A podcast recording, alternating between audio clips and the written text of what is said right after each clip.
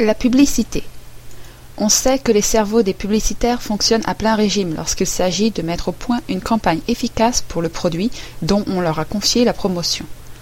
L'agence pour laquelle ils travaillent est située à l'extrémité de la chaîne de production, et beaucoup va dépendre de leur talent à imaginer le meilleur impact commercial possible sur le public ciblé.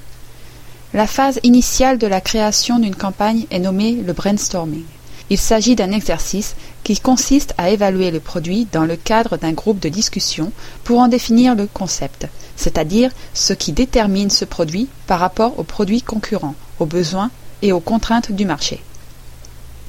Les conceptuels vont ainsi passer des heures, sinon des jours ou des mois, à proposer, échanger, tester des idées afin de parvenir à circonscrire le produit et ses caractéristiques.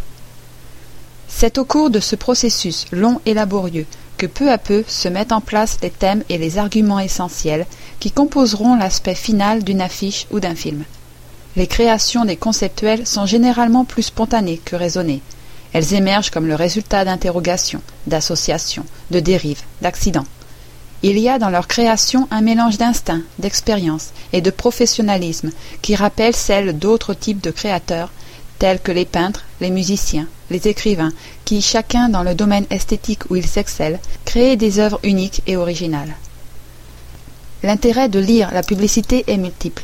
Cette lecture permet d'une part d'accéder aux messages implicites qui sous-tendent les thèmes, aux substrats culturels que les publicitaires, consciemment ou non, introduisent dans leur création.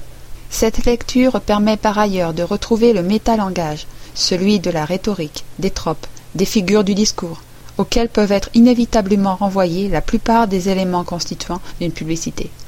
De la même manière que les fleurs, les arbres ont des noms, les slogans, les accroches, l'iconographie des publicités peuvent être déchiffrés selon un art vieux de plus de deux mille ans.